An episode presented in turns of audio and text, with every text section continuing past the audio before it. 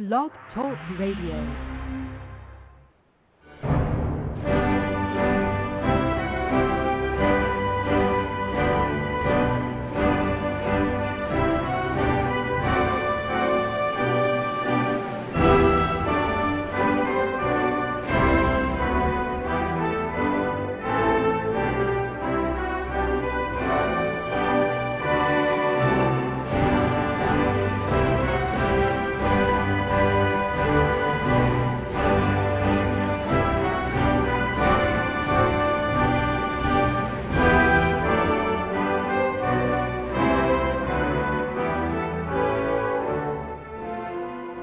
Meus amigos. Estamos aqui de volta.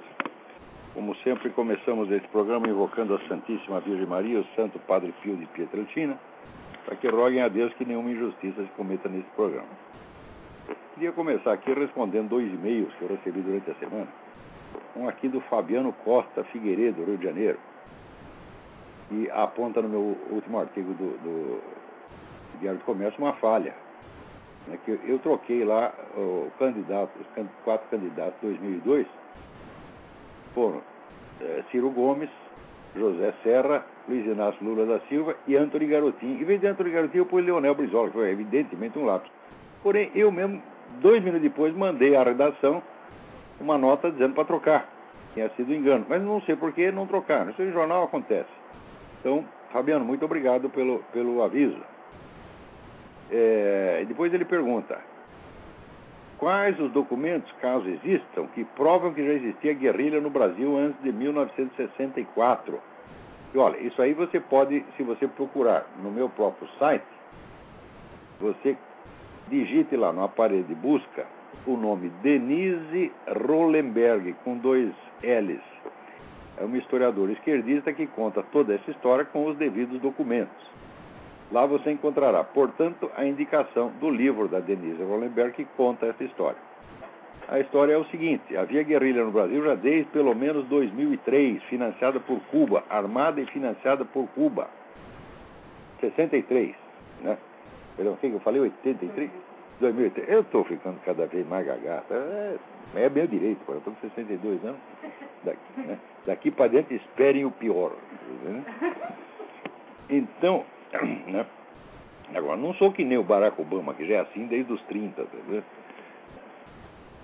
Agora, então havia guerrilha no Brasil, pelo menos desde 2003. 2000, Estou de novo aí, 63. Então, a história de que a guerrilha foi uma reação das forças democráticas contra a ditadura é uma conversa mole. Agora, acontece que notícias sobre informações cabais sobre essa guerrilha de 1963 foram levadas ao presidente João Goulart, o qual, em vez de tomar as medidas, botou tudo numa pasta e mandou para o seu amigo Fidel Castro. Acontece que o agente, o diplomata cubano que estava viajando com esse negócio, teve um acidente aéreo e caiu no Peru. Bom lugar para cair, né? Eu caiu no Peru e daí os documentos, né? Evidentemente o governo peruano leu aquela coisa toda e avisou o mundo, inclusive avisou o governo americano. Então a coisa transpirou. Mas é claro que se há uma agressão estrangeira, uma ação armada estrangeira dentro do território nacional, e o presidente, em vez de notificar as Forças Armadas e tomar as providências devidas, se acumplicia com o agressor secretamente, é evidente que é o caso de alta traição. Então, João Goulart não é que merecia, só por este ato, só por este ato isolado, ele merecia, eu não digo impeachment, ele merecia o fuzilamento, porque isso é crime de alta traição. Tá certo? E hoje em dia está aí o, o, dizer, esse pessoal pedindo indenização para a família de João Goulart, porque foi preocupa- pedindo indenização para o governo americano. Quer dizer, aquela velha história, já mostrei isso várias vezes. Esse pessoal diz assim, olha, o governo de Washington planejou o golpe. Daí eles apresentam as provas. A última prova que eles apresentaram foi a conversa entre o embaixador Lincoln Gordon, uma gravação de conversa entre o embaixador Lincoln Gordon e o presidente Johnson, em que o Lincoln Gordon diz o seguinte, olha, os militares aqui estão dando golpe, eles estão na rua, nós precisamos, o que, que é para fazer? Precisamos fazer alguma coisa. Isto prova exatamente que não tinham feito nada. Então, porém, esse pessoal, historiadores comunistas que superlotam as nossas universidades, gastando dinheiro público para fazer essa empulhação, isto que é a prova de que não houve intervenção americana, eles usam como prova de que houve. Ora, é uma operação assim, tão cínica que o povo fica boca aberta. Fala, olha, tá vendo aí? Olha a prova, olha o homem conversando com, com o Johnson, né? O embaixador conversando com o Johnson, tramando de interferir no negócio. Escuta, mas a gravação é do dia 31 de março. Né? Daí, depois aparecem os documentos. Olha, tem aqui o, o, o, o Marechal Castelo Branco tinha contatos né, com o pessoal militar de Washington. Ué, mas quem é que não sabia que tinha contatos? O comando militar brasileiro sempre teve contato com o comando militar americano, essa é a coisa mais óbvia do mundo. Eles apresentam um monte de coisa que não prova nada, que e que geralmente prova o contrário, e dizem cinicamente que aquilo é prova de que o golpe foi tramado em Washington. Eles estão fazendo isso há quarenta e tantos anos, minha gente. Agora, o pessoal quer, assim, que a gente refuta essas coisas com educação. Com educação a gente refuta na primeira vez, na segunda, na terceira. Quando passa da vigésima, você vê a mesma falsificação de novo, fala, não, então aí não é questão mais de diferente interpretação das notícias. É uma questão de empulhação, uma questão de vigarista. E vigarista tem que ser chamado de vigarista. Né? Agora, todo livro que sai de novo e de novo e de novo e de novo, com as mesmas mentiras, a imprensa inteira aplaude. Porque tudo isso são todos do mesmo partido, são todos da mesma agremiação, é tudo parente, né? incluindo os donos de jornal que evidentemente não são esquerdistas nem nada, mas são ou são cagões ou são vigaristas eles próprios. Tá? É, olha, eu já estou com o saco cheio desses menininhos, tá entendendo? Esse filhinho de papai que era no jornal e usa para entregar para comunista e fica lá chupando pica de comunista. É o que vocês fazem, donos de jornais brasileiros. Vocês sabem o que eu estou falando, todos vocês. Tá certo? Não vou citar nomes porque vocês sabem perfeitamente que são vocês mesmos. Vocês chupam pica de comunista diariamente porque vocês são os cagões. Vocês querem assim. Vocês já que. Ah, não importa, a democracia brasileira vai por água abaixo. Eu tenho aqui a minha fortuna, eu estou garantido, eu quero é curtir a minha vida. Né? Então, vocês entregam para os comunistas por quê? Por medo e comodismo. Daí embaixo aqui o outro, outro e-mail, o Mário Augusto Tavares. É, segue abaixo o primeiro parágrafo de um texto do Reinaldo Azevedo, qual leio diariamente.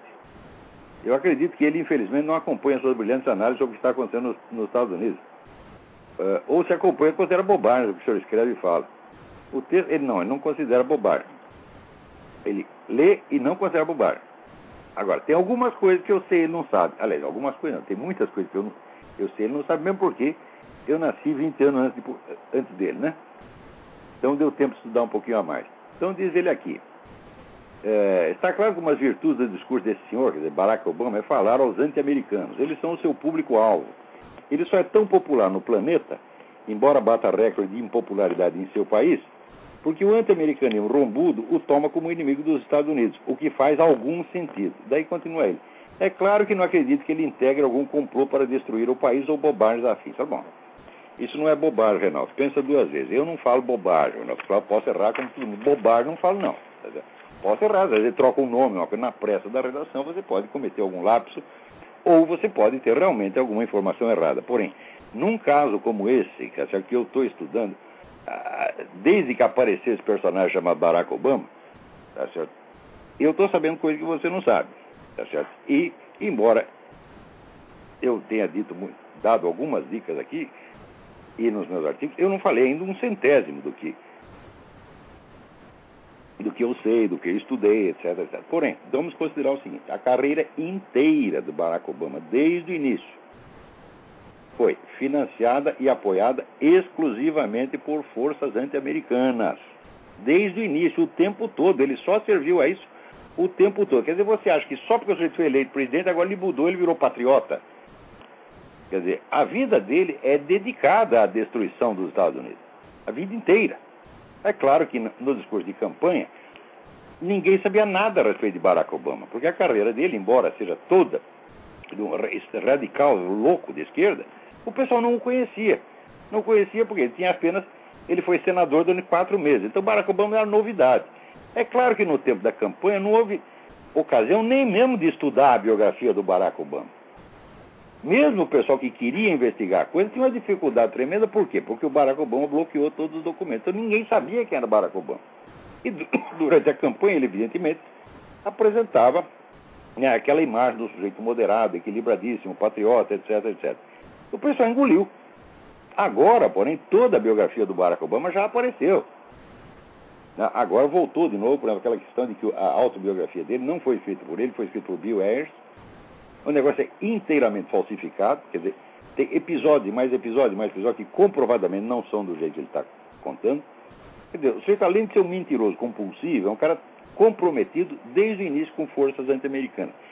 A pior das forças anti-americanas é a que se faz de pró-americana, que é a turma da Arábia Saudita. A gente sabe perfeitamente, a Arábia Saudita financia tudo quanto é movimento terrorista no mundo. Né? E também auxilia, vamos dizer, a ocupação branca dos territórios ocidentais por meio da, da imigração. E na área diplomática se faz de amiguinha dos Estados Unidos. Né? Então, a carreira do Barack Obama começou graças a um príncipe da Arábia Saudita, que é um dos mais hidrófobos anti-americanos que tem na própria Arábia Saudita. Esse sujeito descobriu que tinha um molequinho chamado Barack Obama, um desconhecido, né, e financiou a carreira do cara desde o início. Por quê? Quem era o Barack Obama? Hã? O Barack Obama não significava nada para ele. Então, se financiou porque tinha algum plano e porque estava dirigindo esse moleque para alguma coisa, esse menino para alguma coisa, né? Então, e, então, mais tarde, o Barack Obama cresceu, tá certo? E continuou servindo aos mesmos propósitos. A carreira do Barack Obama é muito coerente. Ela é toda dedicada ao anti-americanismo. Então, como é que vai dizer, ah, não faz parte de um complô? Não, depende do que você entende por um complô. Tá certo? Em geral, a gente vê que os jornalistas eles estão extremamente mal preparados, mesmo os melhores jornalistas, estão extremamente mal preparados para lidar com esse problema das estratégias revolucionárias de longo prazo. Eles não conhecem isso, eles não entendem como é que isso funciona. É, eles só entendem, vamos dizer, revolução no sentido leninista, insurrecional, ou então o jogo democrático normal da circulação de opiniões. Eles realmente não entendem as operações mais profundas de mutação cultural induzida. Por exemplo, se você perguntar quantos jornalistas no mundo, e principalmente no Brasil, leram as obras do sujeito chamado Kurt Lewin? Ninguém, ninguém, ninguém, ninguém. Porque nem psicólogo, as obras são tão difíceis, nem os psicólogos no Brasil conseguem entender o Kurt Lewin, embora haja até traduções. Fala, Kurt Lewin é um dos grandes pioneiros da engenharia social. O assunto que mais se estuda no mundo há 60 ou 70 anos, tá na área de ciência humana, é engenharia social, engenharia psicológica tudo o que se faz no mundo é através, onde é calculado para efeitos de engenharia social. E quando as coisas aparecem no primeiro plano da cena pública, que é aquela que, na, na superfície da cena pública, que é aquela que os jornalistas observam, eles acham que tudo foi coincidência, que tudo apareceu do nada. Então, se não é tudo coincidência, ah, então você está querendo dizer que houve uma conspiração? Digo, bom, eu não posso chamar uma, uma operação calculada para 50, 60 anos de duração, eu não posso chamá-la de conspiração, seria inexato. Isso aí, é, mais certo seria de uma vasta operação de engenharia social visando a mutações históricas sociais profundas, que vocês, jornalistas, só percebem quando ela se transforma em fato consumado. Então é claro que o jornalista que não tem estudo especializado disso, e no Brasil ninguém tem, o único que tem sou eu, os outros não têm mesmo, e, não, e em geral o Real Azevedo tem capacidade para ter, mas não tem, mas não tem os estudos. Né? O resto tem nem capacidade. Então tudo que eles dizem a respeito é tudo orelhada. Né? E como diz, ouve o galo cantar, mas não, não sabe aonde. Vem as coisas acontecer, mas tudo para ele só tem duas chances. Ou é uma sucessão espontânea de coincidências, normal numa democracia, ou então é uma teoria da conspiração que tem por trás. Como é que a gente vai aplicar? Não é nem uma coisa nem outra. É muito pior do que uma conspiração. Porque a conspiração dizer, é um grupo de pessoas, relativamente um grupo limitado de pessoas que se reúne para provocar um evento, acontecimento político específico, por exemplo, a derrubada de um governante, uma coisa assim. Tá Mas uma operação estratégica de enorme envergadura como essa não pode ser chamada de conspiração, mas é muito mais eficiente, muito mais perniciosa, tá certo? E muito mais maliciosa e criminosa do que uma conspiração. Por exemplo, quando os caras calculam, olha, nós vamos fazer assim, em num prazo de 30 ou 40 anos, nós vamos sexualizar todas as crianças. nós vamos introduzir as práticas sexuais de criança. Quer dizer, de 4 anos vai estar participando de suruba. Né? E daí, os pedófilos vão começar a comer essas criancinhas, e como o sexo estará liberado entre crianças, será impossível você deter a pedofilia. Isso foi planejado e está sendo feito. Você pode chamar de conspiração? Não. É uma operação de engenharia social. Às vezes o sujeito que inicia isso, ele nem vê o término da operação. Porque isso aí é a mente revolucionária. Quer dizer, o revolucionário trabalha hoje para mudanças que acontecerão dentro de 20 ou 30 anos. Mudanças de uma perversidade incalculável. Então, por exemplo, no, no, aqui nos Estados Unidos, o pessoal da escola de Frankfurt calculou isso. Na verdade, essa sexualização geral já tinha sido inventada antes da escola de Frankfurt por Georg Lukács. Ao longo, você acompanha, o filósofo húngaro, né? você acompanhando essas mutações ao longo do tempo e vai vendo como é, essas coisas são tramadas, planejadas e feitas a longuíssimo prazo. Então, tudo isso, para o jornalista, que é o sujeito que vive na periferia da realidade, são simplesmente coisas que aconteceram, fatos da história cultural. Ele não percebe que é uma operação, uma intencionalidade seguida coerentemente durante décadas. Tá certo? Então, por exemplo, tem coisa que até, vamos dizer, por mais que você estude, você mesmo demora para perceber. Eu, até uns meses atrás, eu ainda acreditava na ideia de que o pessoal da escola de Frankfurt, Theodor Adorno, Max Horkheimer, Herbert Marcuse, Habermas, até que eles eram um tipo de marxistas extremados, é verdade, mas não ligados ao movimento comunista. Marxistas independentes, que até o pessoal chamava de. Ah, eles não são bem marxistas, eles são marxianos. Né? Ora, outro dia que eu descobri num livro uma dica de que o Instituto de Frankfurt foi fundado por intervenção de Willy Münzenberg, que era o agente encarregado por Stalin de promover a dominação do, da intelectualidade ocidental. Então, a escola de Frankfurt fazia parte do aparato do Comintern, sim, desde o início. Stalin esteve consciente de tudo aquilo desde o início. Eu até dei uma aula, botei uma gravação sobre isso na, no seminário de filosofia. Eu não sei se já está no ar, mas procurem que vocês verão. Então, isso aí, esses fenômenos não são nem coincidências espontâneas, e nem uma conspiração no sentido material da coisa. Eles são estratégia de revolução cultural, estratégia de mutação social de longo prazo. E dentro dessa estratégia, a carreira inteira de um Barack Obama é apenas um capítulo, um elo de uma cadeia que foi calculada, foi pensada com antecedência e está sendo executado.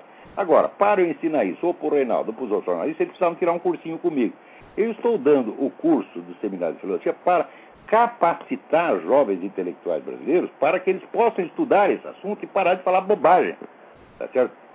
Que é, ou assim, ou sujeito acredita que é, ah, é tudo teoria da conspiração, a maçonaria controla tudo, etc, etc.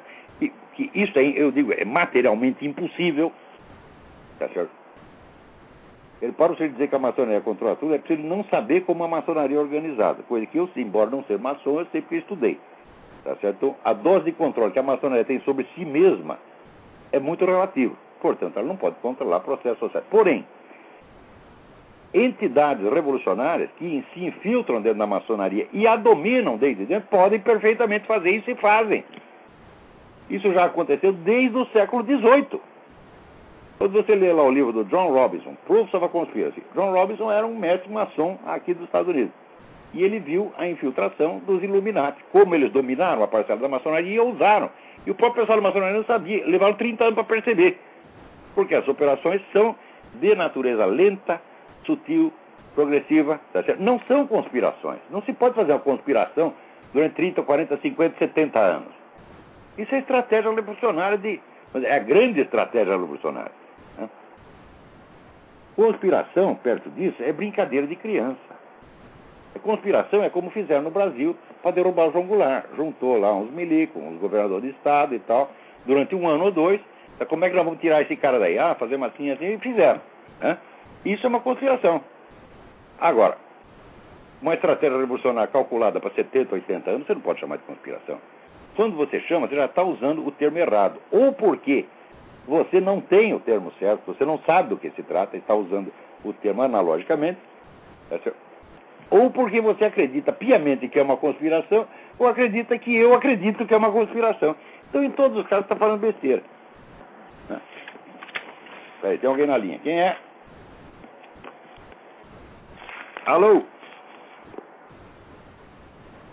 Alô?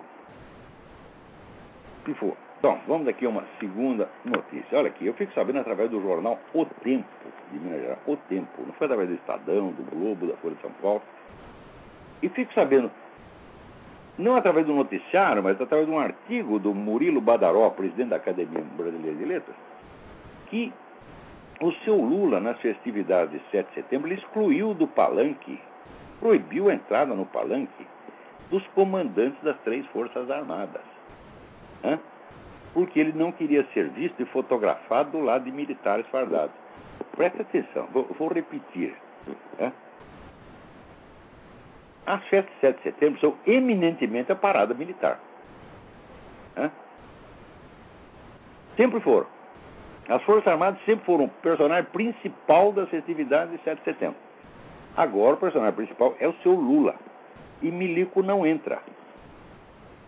Quando eles tiraram o estatuto ministerial dos chefes das Forças Armadas e criaram essa palhaçada de Ministério da Defesa, para dar isso, por exemplo, um vagabundo como esse Nelson Jobim, que no primeiro dia já se veste de general, que é uma coisa proibida por lei, se veste de general, fantasiado de general e sai dando ordem para milico, que é um, é um que o cara faz, merece o quê? Tapa na cara, né? Numa, na melhor das hipóteses, um tapa na cara. Então, veja se esse sujeito tem um homem capaz de se fantasiar de general tem capacidade para ser ministro da Defesa. Quer dizer, ele não sabe nem que a lei o proíbe de fazer isso. Então, o que, que ele sabe a respeito de Forças Armadas? Nada. Então, os comandantes das três Forças Armadas, que antes eram ministros, ministro do Exército, ministro da Marinha, ministro da Aeronáutica, deixaram de ser ministros, perderam o estatuto ministerial, viraram apenas comandantes submetidos a um outro ministro. E pior, tinha gente no Exército que aceitava isso e defendia isso. Eu tive um bate-boca com um sujeito uma vez no, no clube militar, um coronel do Exército, tido como grande intelectual no meio deles. Para mim, é uma besta quadrada. O cara defendia isso aí, e foi nessa ocasião, aliás, que eu perguntei para o sujeito, falou, olha, o senhor leu tal livro assim, assim, sobre isso? Não. O senhor leu tal outro? Não. O senhor leu tal outro? Onde é que o senhor tira suas informações? Ah, eu leio o jornal. Eu digo, então vá merda, meu filho. Você pode ser coronel quanto queira e os seus colegas podem te achar intelectual, para mim tu é um burro. Tá certo? E graças à burrice dessa gente que aceitou essa coisa, quando os militares jamais poderiam ter baixado sua cabeça, primeiro aceitaram perder o estatuto ministerial, depois aceitam um monte de, de boicotes, aceita levar tapa na cara da mídia todo dia, tá certo? E, e vão pedir socorro para o bandido. Na, na eleição de 2002, eu vi com os meus dois olhos a milicada tudo bravo, porque o, o Fernando Henrique não dava aumento para eles, foram tudo votar em Lula. Quer dizer, merece mesmo merece. Quer dizer, o sujeito que não é capaz de pensar a longo prazo, fala, olha, existe uma estratégia revolucionária, a estratégia revolucionária se dá através, dizer, de duas forças concomitantes, através da estratégia das tesouras do Lênin. Você tem aí uh, uma esquerda para lá, outra esquerda para cá, tem a esquerda da esquerda, a direita da esquerda, e nós não podemos compactuar com nada disso, não. Eles se cansaram da direita da esquerda e se aliaram com a esquerda da esquerda. Daí perderam o estatuto ministerial, agora sai até do palanque. Está vendo por que, eu estou dizendo que, com exceção de uma meia dúzia, que são meus amigos, que eu respeito, que a turma do grupo Inconfidência, a turma do pessoal do Ternumo, o pessoal do grupo Quero Quero, tem vários, vários desses, dessas agremiações que são independentes, não são órgãos das Forças Armadas, são agremiações criadas e mantidas com o próprio dinheiro de oficiais da ativa da reserva, né? Então, tirando esse pessoal, as Forças Armadas brasileiras não existem mais. Aquilo é um bando de boiola que aceita qualquer coisa. E que se mandar os bichos invadir Honduras, eles vão correndo. Sim, senhor, sim, senhor. Chega lá o Hugo Chaves, dá um grito, a milicada tudo bate em continência e vai fazer o que o seu Hugo Chaves mandou. Quer dizer, é a isso que nós somos reduzidos. Aqueles pessoal que tinha esperança numa ação das Forças Armadas, pode tirar o cavalo da chuva, isso nunca vai acontecer. Não tem capacidade para isso, não tem coragem e, sobretudo, não querem. O que eles querem, milico agora, meu filho, é funcionário público. Então, tudo que eles querem, o sonho da vida deles é o quê? Aposentadoria. Então, por isso, eu não converso mais com essa gente. Milico brasileiro, se tirar aqueles que estão na minha lista, que são meus amigos queridos, se aparecer aqui na minha casa, é um cuspido na cara.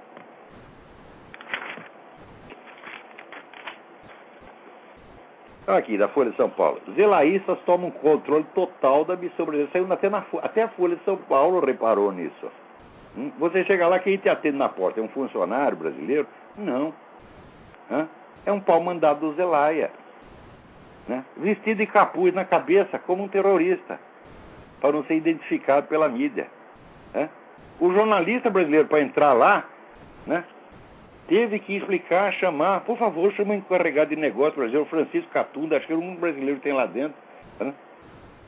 No resto, os caras estão mandando, lá estão cagando no meio da sala, né? Não sei como é que estão fazendo, porque não tem água naquele negócio, né? Então, cada privada já tem. Quantas cagadas tem lá dentro? 100, 150, não sei quantas foi. Né? Mas é bom, pois ela merece isso. Mas eu sei que o Brasil não manda nada na sua própria embaixada, né? É isso que. Olha, o presidente que faz isso, é claro que está cometendo um, um, crime de alta traição. É que você te entregou uma embaixada para invasores, porra. Quem invadiu? Olha, os caras tomaram conta do negócio lá, porra. Estão mandando na embaixada. Eles não são hóspedes da embaixada, não são asilados da embaixada. Eles são os donos da embaixada. Fazem o que querem lá dentro. O brasileiro não tem vez. O presidente que faz um treco desse Porra, tinha que ser tirado de lá. Agora, o pessoal está vendo o Lula, é um negócio do mensalão, é, é o, o, assassinato lá do, do, prefeito de Santo André, tá certo? É o filho do Lula, tá certo? Que em poucos meses, né, ele é retirado do zoológico, literalmente retirado do zoológico, tá certo? E saiu do estatuto de habitante do zoológico para uma das maiores fortunas do país em três ou quatro anos. Tudo por coincidência. Tudo está acontecendo na sua cara. E vocês aceitam isso, porra. As Forças Armadas aceitam isso. A chamada oposição aceita isso. E quer discutir isso educadamente. Como você pode discutir educadamente crime? Você pode discutir educadamente uma ideia. Até uma proposta ideológica, aí você pode discutir. Mas crime organizado, você não pode discutir educadamente. Aliás, é nem discutir. Né? Que se vê um sujeito assaltar sua casa, Tá você vai discutir com ele. Se você tiver meio de botá-lo de lá para fora, você põe. Se não tiver, você vai ter que aceitar né, a invasão e submeter aquilo, mas depois o cara sair, você vai avisar a polícia. Agora, no Brasil, não. Alô, tem alguém na linha aí? Alô? Alô? Boa noite. Boa noite. Boa noite. Tudo bem? Tudo bem? Queria fazer uma pergunta. Fale bem alto. Uma, pergu uma pergunta. É, o, o, o conse conselhos é, de tutela, conselhos é, de patrimônio estão se espalhando por, pelo Brasil. Eles, eles têm alguma coisa a ver com os, com os soviéticos? Não, a ideia disso aí, isso aí também é uma coisa, você não pode, não pode associar direto isso com os soviéticos, evidentemente. O que, o que se pode entender claramente é que há uma política revolucionária sendo implantada no mundo para transferir o pátrio poder para o governo. Isso é uma coisa que já está em andamento há muito tempo. Então, eles tentam aqui, tentam ali, tentam de um jeito, tentam de outro. Quer dizer, o projeto é o mesmo. É um dos milhares de projetos que compõem a estratégia revolucionária global. Tá e cada um desses, vamos dizer, tem milhares de servidores, milhares de pessoas lutando para implantar essas coisas. Como, por exemplo, se você pegar só um item, pega aí, só casamento gay, quantas pessoas estão mobilizadas para implantar casamento gay? São milhões. Então, aí também esse negócio. Como é que nós tiramos, eliminamos né, a autoridade do, do, pai de família, transferindo os, o pátrio poder para o Estado? Isso é um projeto complexíssimo que está sendo posto em andamento no mundo inteiro há pelo menos 70 anos. Tá Isso não é uma conspiração, mas também não é uma um, um conjunto de coincidências, não é apenas uma corrente de ideias. Não, é uma ação organizada, permanente, tá certo? Cujo prazo de aplicação transcende, às vezes, a vida do próprio interessado, porque o sujeito é um militante, ele está lá para servir o partido, para servir a agremiação, para servir o movimento. Se até o fim da vida dele ele não vê aqueles objetivos realizados, dane-se, ele mora na esperança de que a geração seguinte vai fazer a burrada no lugar dele. Então, lá. Olha, outra coisa aqui, vê. Vira essa Olha aqui você, o que você pode ler no site da Previdência Social, www.previdenciasocial.gov.br. O auxílio reclusão é um benefício devido aos dependentes do segurado recolhido à prisão durante o período em que estiver preso sob regime fechado ou semiaberto. Ou seja, vocês estão me ouvindo bem? Isso quer dizer o seguinte: vocês podem matar, estuprar, sequestrar, roubar, fazer o que quiser, seguro de que, se você for preso, for para na cadeia, a sua família não passará necessidade. Agora, se em vez de ser o autor do crime, você for a vítima, qual a garantia que o governo dá à sua viúva e aos seus filhos? Nada. Nada, nada, nada, nada. Você pode ficar chorando na escadaria do Palácio do Planalto, tá certo? E né, o, o, o coração materno, o coração de mãe da República Solidária não lhe dará uma gota da ternura que dá aos bandidos. A, a coisa é realmente assim. Quer dizer, é claro que é uma inversão revolucionária, é claro que é um negócio cínico, é claro que é um negócio criminoso, não é apenas um erro de interpretação, não venha dizer que, ah, não, eles estão fazendo isso por humanitarismo. Digo, porra, não é possível você ser tão humanitário com o agressor e tão pouco com o agredido. Tá certo? Então isso não é humanitarismo. Isso é um humanitarismo fingido para implantar a violência e o crime. Note bem, se a pessoa, a pessoa, tem gente que se espanta, se escandaliza com isso, se escandaliza porque não conhece a história do movimento revolucionário e não sabe. E elevar a cota de banditismo ao ponto de você destruir todo sinal de ordem e de lei na sociedade é o objetivo permanente do movimento revolucionário. A cada geração você encontra o mesmo objetivo sendo perseguido e sendo alcançado em níveis diferentes. É claro que essa confusão, uma vez que eles armam, eles mesmo não aguentam. E daí a coisa volta atrás. Tá Mas, porque também eles querem criar este caos nos países que eles não governam. Então, logo eles tomam o poder, bom, daí eles têm que desfazer o caos. Mas daí eles perdem o poder e começam a fazer o caos novamente. Tá certo? Então, se você observar a história do movimento revolucionário, você vai ver inúmeras, inúmeras, inúmeras declarações e atos que mostram que a expansão do banditismo é o objetivo consciente, deliberado, permanente da estratégia revolucionária. Portanto, isso não é um erro do PT, isso não é um problema de má, má administração, tá certo? Isso não é apenas. Ah, tem gente que vai, vai, vai comentar e dizer, não, eu acho que isso é uma ideia equivocada. Liberais. Ó, liberal, meu filho, libera tudo boiola, tá entendendo? Liberal, não, isso é uma concepção equivocada da sociedade. Não é equivocada nada, isso é estratégia revolucionária, rapaz. Você, um liberal que concede ao outro lado, concede aos comunistas, essa propaganda extra de recobri-los de uma aura de respeitabilidade e de honestidade que eles não têm. Quer dizer, o sujeito está aqui com um plano maligno feito para te enganar e você tratando o sujeito como se ele fosse uma pessoa honrada, ilibada, e está apenas com uma ideia errada.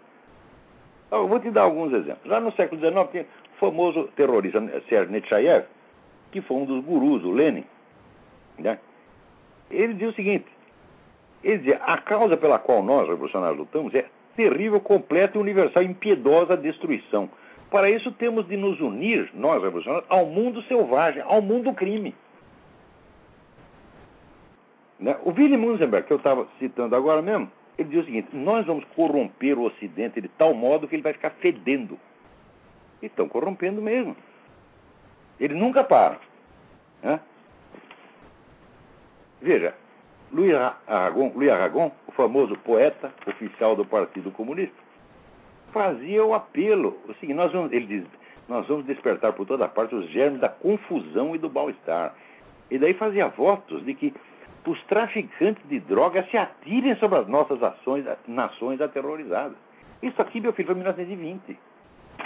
No século XIX, veja você, até que ponto a coisa chegava.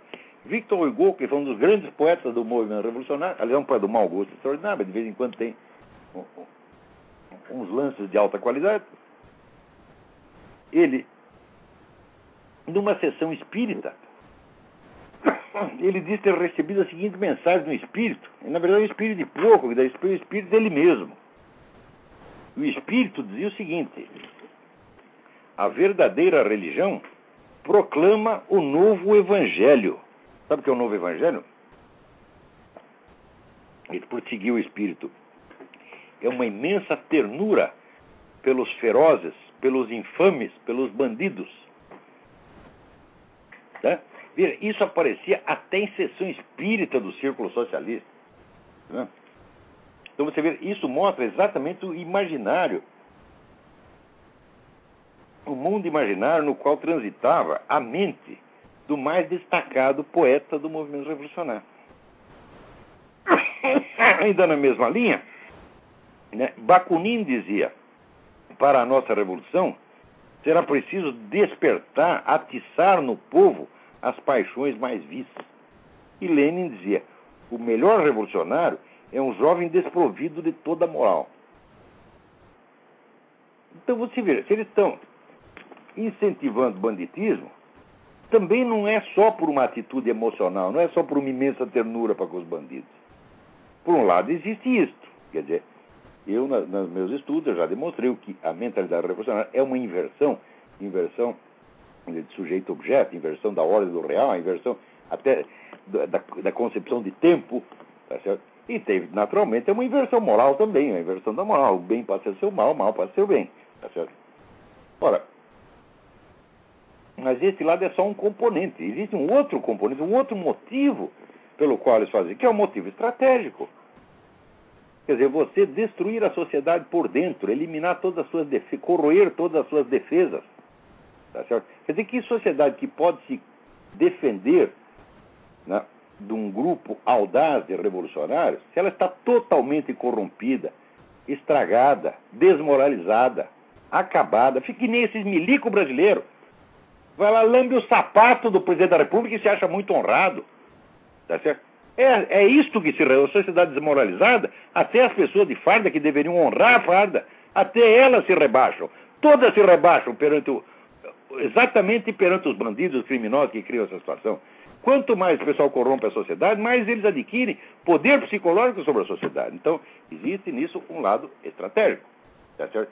E, por fim, existe o seguinte lado: o banditismo é uma fonte de dinheiro, meu Deus do céu. E o movimento revolucionário precisa de dinheiro. Por exemplo, o narcotráfico. O narcotráfico hoje, na América Latina, está todinho na mão das Farc. É uma quantidade de dinheiro extraordinária. Você pode sustentar Foro de São Paulo, para sustentar MST, para sustentar toda essa putada. Então tem três motivos. Né? Tem o motivo vamos dizer, da estratégia cultural ou do imaginário, tem o motivo da estratégia política da desorganização social e tem o motivo vamos dizer, de equipar o movimento revolucionário com as armas e instrumentos que custam dinheiro. Por tudo isto, o apoio dessa gente a bandido não vem de hoje, começou desde a Revolução Ru, uh, uh, Francesa. A gente acompanha isso. Detalhe por detalhe. Por exemplo, todo lugar você lê que a, a queda da Bastilha foi o momento da liberdade, porque libertaram os presos políticos. Quantos prisioneiros políticos tinha na Bastilha? Nenhum. Nenhum. Só tinha bandidinho. Por isso, esses que eles libertaram. Aliás, não é libertaram a Brasília, eles abriram todas as cadeias, soltaram todo mundo. Claro que depois cortaram a cabeça de todo mundo. Que é para fazer bagunça enquanto está o infeliz do rei está no poder. A hora que saiu o rei, bom, agora nós temos que acabar com a bagunça, nós temos que administrar. Então eles mesmos soltam os bandidos, depois eles matam todos. Por quê? Porque eles são mais bandidos que os bandidos. Tá não há quadrilheiro, tá não há gangster, que seja, na sua mentalidade, tão monstruoso quanto um Lenin, um Stalin, um Che Guevara, um Fidel Castro. E seus amigos. Os, homens que nos governam, governam pensam exatamente assim. Tá certo? Então, qual é a novidade do auxílio reclusão? É se eles dão, protege a família do bandido e foda-se a família da vítima. É assim mesmo. Agora, como é que eu vou falar disso respeitosamente, minha gente?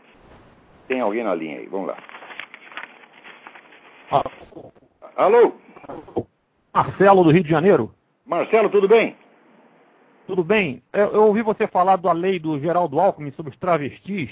Daí eu queria perguntar se o senhor também já pensou no perigo de que o uso do silicone nos seios das mulheres e as cirurgias de mudança de sexo dos travestis poderiam impedir que os homens identificassem quem é mulher ou quem é travesti? Bom, hoje em dia não dá para saber mais, né? Então, agora, essa cirurgia de mudança de sexo, em primeiro lugar, é, é seguinte, não há mudança de sexo. Tá? O que há é uma mudança de aparência exterior, porque o sujeito não vai ganhar um útero, um par de ovários e poder é, ter filho, etc. Não, não, vai, não vai acontecer, não vai virar uma mulher. ele vai virar um simulacro muito bem feito. Às vezes o simulacro, por ter sido né, trabalhado por especialistas, né, sai até melhorzinho do que sairia por natureza. Né?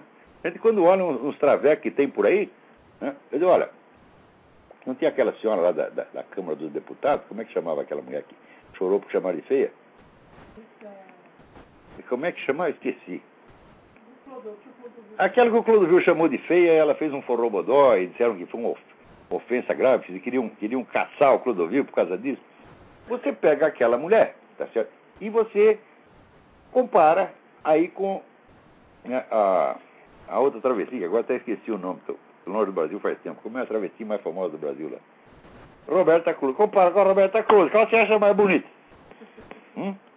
Você acha que alguém ia submeter uma cirurgia para ficar igualzinha àquela deputada? Não. O jeito vai lá, ele quer sair bonitinho que na Roberta Cruz, não é assim?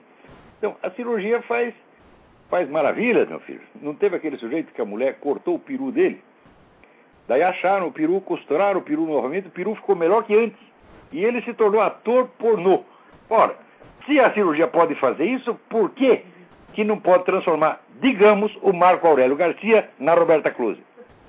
Eu sugiro até que o faça. Tá certo?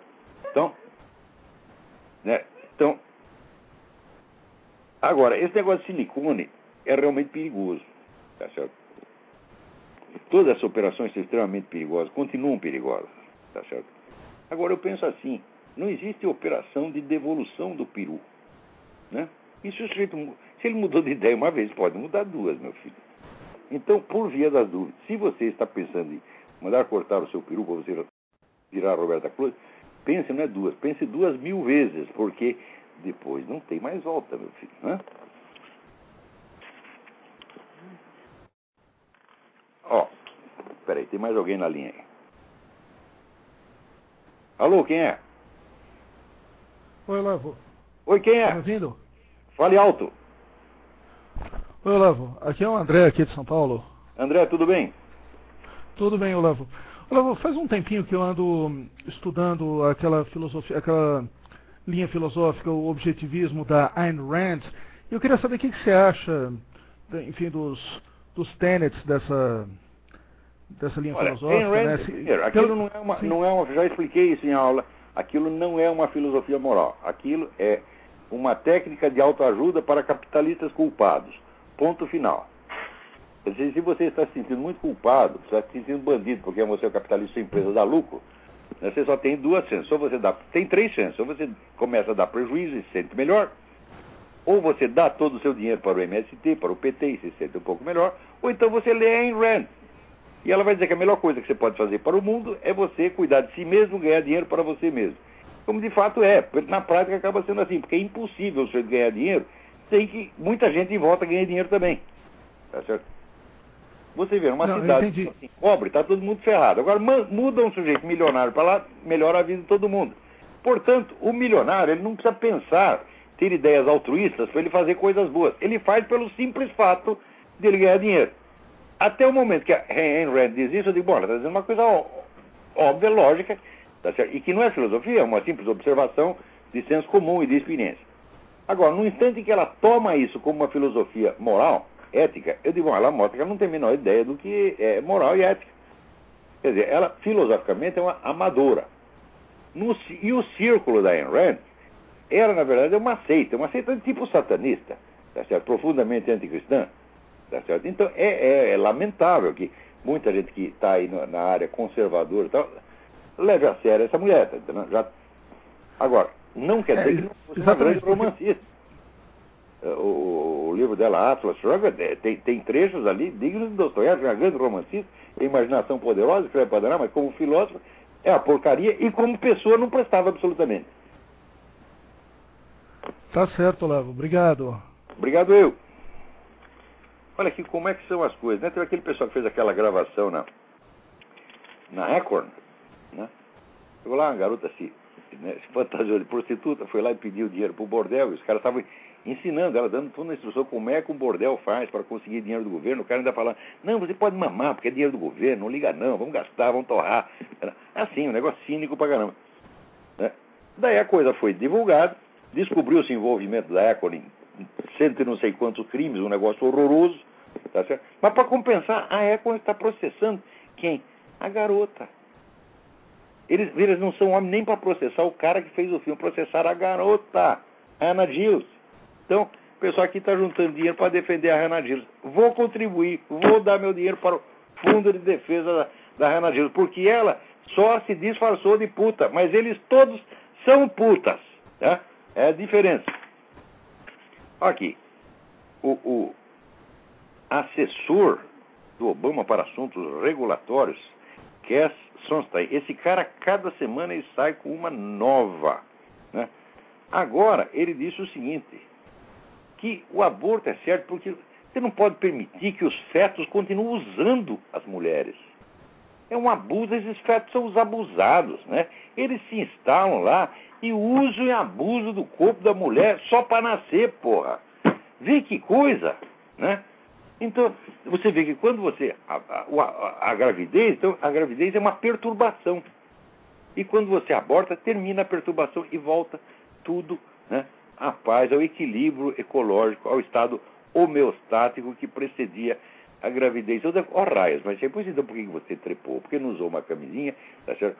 Ou, ou, ou ficou em casa lá tocando sua punhetinha, tá sua tiririca, que isso não geraria ninguém e você seria apenas um punheteiro a mais e não um assassino. Não estou recomendando, não estou fazendo propaganda punheta, não, de maneira alguma. Mas estou dizendo que entre ser um punheteiro e um assassino, meu filho, é melhor a primeira alternativa. Agora, se você segue a palavra de caras como esse Sunstein, você vai progredindo. Não é isso? Você vai galgando, né? E quanto mais você sobe, e seus pecados vão ficando cada vez piores, você se sente mais santo e maravilhoso. Olha, quem fez uma análise maravilhosa disso foi o Papa João Paulo II. Ele disse que nós chegamos um ponto onde, vamos dizer, essa mentalidade se espalhou de tal modo para toda a sociedade que você tem agora o pecado estrutural, permanente e geral. Então, ele não precisa ser assumido, não pode ser assumido como pecado pessoal, quer dizer, o cara não sente que ele está fazendo um pecado. Por quê? Porque o pecado está imbricado na própria estrutura social. Então, o sujeito se sente tanto mais inocente quanto mais pecado ele está fazendo. Fala, pô, mas é na, na mosca. É isso que a gente vê diariamente. Quanto mais fila da puta, o sujeito mais inocente se sente. Está aí, é o pecado estrutural. Né? Esse Sunstein, esse cara vive no meio de bandido, né, de gente que pensa até pior do que ele, e ele acha que ele é lindo quando fala uma coisa dessa. Tem que matar os fetos porque eles são os abusados, eles usam o corpo da mulher.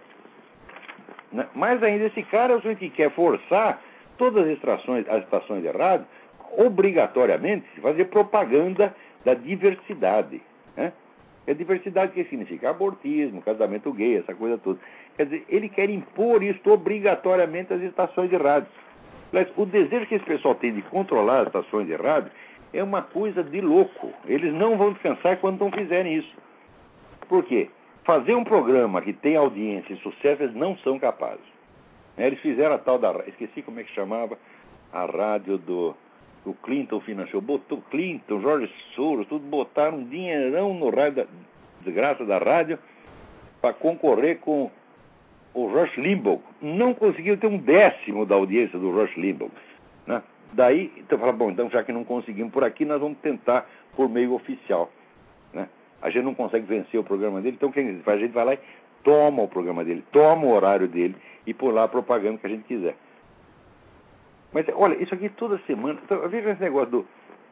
do estava comentando com o do Reinaldo Azevedo, que ele não acredita que o Obama esteja envolvido no movimento anti-americano, mas é só no que ele está envolvido. Ele só toma atitudes anti-americanas uma atrás da outra o tempo todo. Ele não fez nada em favor do seu próprio país. Ele diminuiu o orçamento das Forças Armadas para dar dinheiro para a ECOR, né? Ele está, deixando os aliados desarmados e permitindo que o Irã se arme, tá certo? Com a ajuda de Rússia, etc, etc. Olha aqui, o Irã está montando uma segunda né, fábrica de é, enriquecimento de urânio para fazer bomba atômica. O Obama sabia disto antes dele falar besteira lá nas na, na Nações Unidas. Chegou lá, ficou quietinho, não contou para ninguém. O que, que é isso, porra? É claro que o sujeito trabalha para os inimigos dos Estados Unidos. Coisa mais óbvia, ele não querer ver isso, é muita covardia intelectual. Sabe?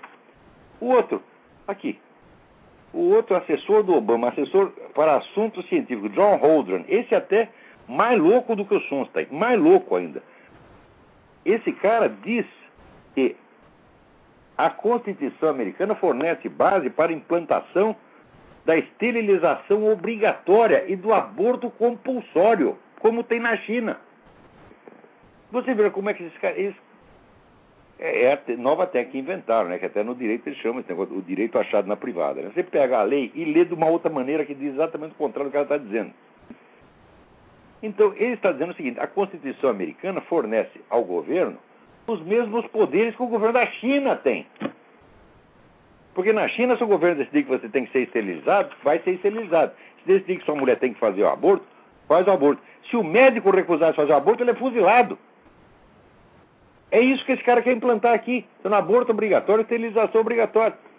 Porque essa turma de Nova Ordem Mundial, são globalistas, eles têm essa obsessão com população há mais de 100 anos. Né? Quer dizer, eles acham que tem que reduzir a população do mundo de qualquer jeito. Ora, tem um economista que fez um cálculo, ele olha, se reunisse toda a população do mundo no estado do Texas, teria uma área de 100 metros quadrados para cada um. Quer dizer, não ia ficar tão apertado assim. Está menos apertado do que no Japão. Quer dizer, supondo que nós chegássemos, isso ainda teria lugar para muita gente e daria para produzir comida para todo mundo, sim. Agora, o que não dá é para assim, a toda a produção do mundo ser usada para sustentar dizer, essa imensa burocracia internacional que manda em tudo, não serve para nada, só atrapalha e chupa dinheiro o tempo todo. Não, por exemplo, a Econ. Né? O pessoal que trabalha, o Obama, no segundo dia de governo, deu uma verba de 5 milhões de dólares para a Econ. Ora, faça bem as contas. O imposto de quantos cidadãos americanos, quantos trabalhadores americanos é preciso juntar para dar 5, não, 5 milhões, não, 5 bilhões de dólares. Quer dizer, quantos dias de trabalho, de quantos milhares de esforçados trabalhadores americanos foi dado para esses vagabundos. Né?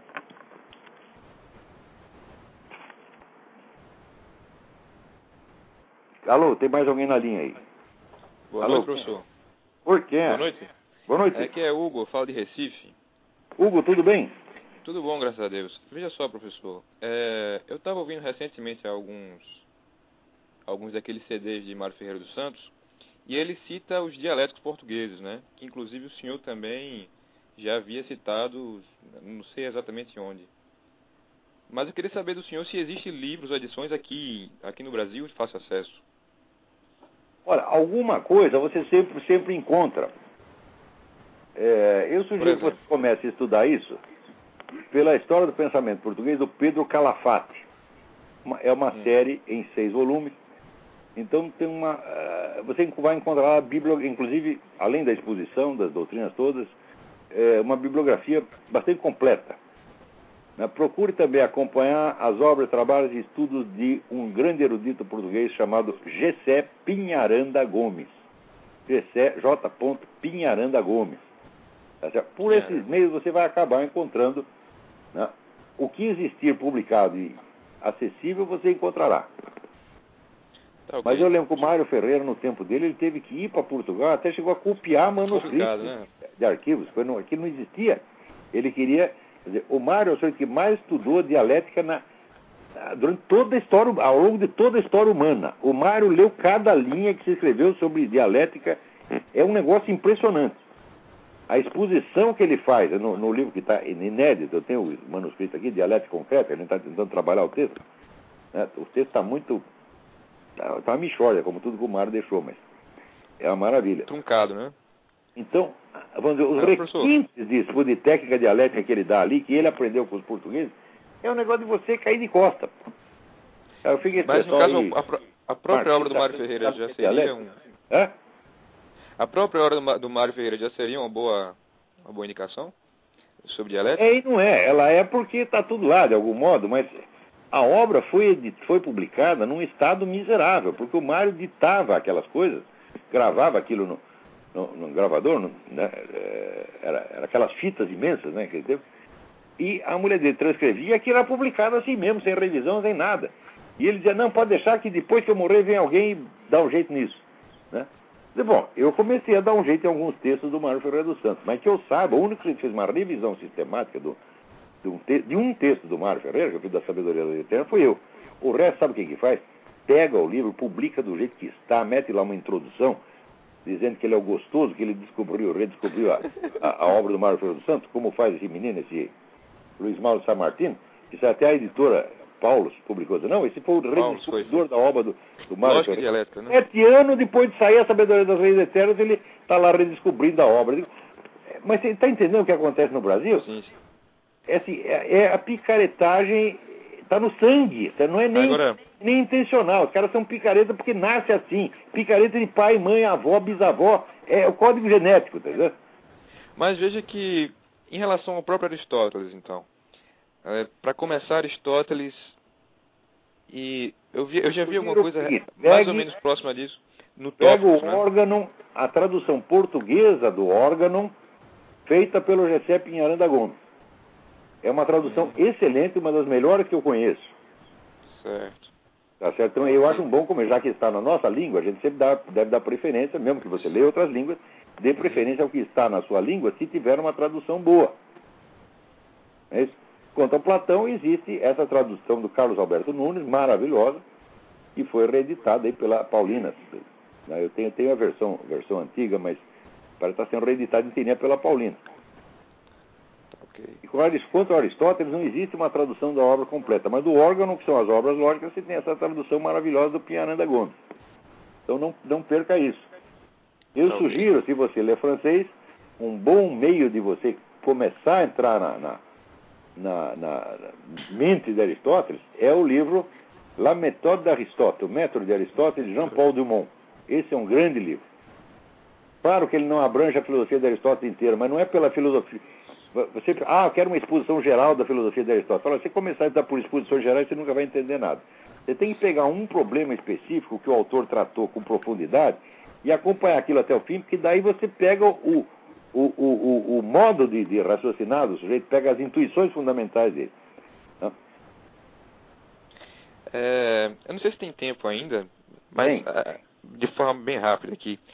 A situação aqui tá, tá, tá tão grave, professor, que eu cheguei a ouvir de um professor de história que o Mao Tse Tung salvou a China. Puta É. merda. Salvou, claro, passou 70 milhões. Deve ter melhorado o restante. Sobrou, né? Eles comem muito pouco, sobrou uns porquinhos pros outros. Pois é, rapaz. Principalmente Então, para ele, né? Aí tem dois, tem dois aspectos, mas em particular a história dos Ele, Estados ele, Unidos. ele, ele comia todas as garotas da China, né? Menores de É, idade. não, isso é uma salvação 12 anos já não né? perdoava mais. Garotas e garotos, ele traçou todo mundo. Então, só, algumas das pessoas É, passado. A questão é a seguinte: Pearl Harbor e o 11 de setembro, né? Aquelas velhas teorias conspiratórias. É, eu vou, vou até perguntar isso aqui, desligar. Não sei se dá tempo de o senhor tratar disso aí. Tá ok, professor? Bom, peraí, o que você quer saber exatamente? Bom, eu quero saber, a, a, a teo- em relação a Pearl Harbor, que os Estados Unidos é, arquitetaram aquilo ali tudinho para Não, não arquitetaram. Não arquitetaram. De certa, de certa entrar na maneira, Segunda Guerra. de certa maneira provocaram. Houve uma longa provocação. eh, e hoje está mais, mais ou menos provado que Roosevelt sabia que os caras iam fazer. Mas não quer dizer que foi Roosevelt que fez. Tá vendo? Quer dizer, como dizer, louco sim, pero no tonto, né? Ele queria uma... Mas ele foi omisso, então. Né? Ele queria, não, ele queria uma guerra, tá certo? Mas ele não povo podia americano, não. Os caras iam destruir metade da marinha dele eh, num dia só. Isso aí não. Então, vamos dizer, foi um, um cálculo malicioso feito pelo Roosevelt e que deu, deu errado. Como, aliás, muita coisa que o Roosevelt fez deu errado. Não só aí, mas na esfera econômica também. né? Mas isso não quer dizer que ele fez isso. Olha, eu não tenho nenhuma simpatia por Franklin Roosevelt. Nenhuma, nenhuma, nenhuma. Hoje eu entendo, o que eu estudei, o Roosevelt era um picaretão. Um picaretão. Né? Um sujeito que não tinha a menor convicção a respeito do que quer que fosse, e ele falava o que lhe convinha no momento. Tá certo? Ele ajudou um bocado os comunistas, tal, não por ser comunista, mas porque, veja, o sujeito quando tem um de, uma falha de caráter profunda, né, ele tende a, a, grudar naquilo que existe de pior. O que tinha de pior ali os comunistas, então o russo, como não tinha caráter, foi grudando para o lado dele. Mas eu não posso dizer que ele fez o Pearl Harbor. Não, peraí. Ele não fez isso. Assim como né, George Bush não fez o 11 de setembro. Agora, e esse pessoal facilitou as coisas para terroristas durante muito tempo? Claro que facilitou.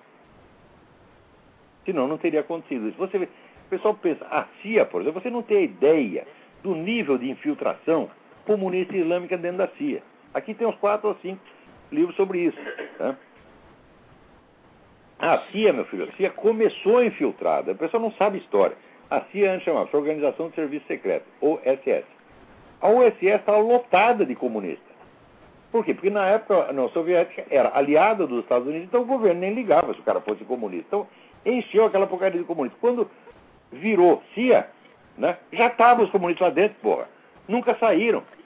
E esses caras são ótimos para dar informação errada, para colocar o governo em, em, em situação é, deprimente, situação vexaminosa. Eles sempre fizeram isso. Então aqui, ó, serviço secreto, tem ah, o próprio serviço secreto, o serviço secreto é confiável, tem o serviço secreto da Marinha, do Exército, tudo isso é confiável. CIA, meu filho, ó, é bom pensar duas vezes antes de acreditar no que a CIA diz, pô. Tá ok então, professor. Obrigado, viu? De nada. Espera, mais alguém?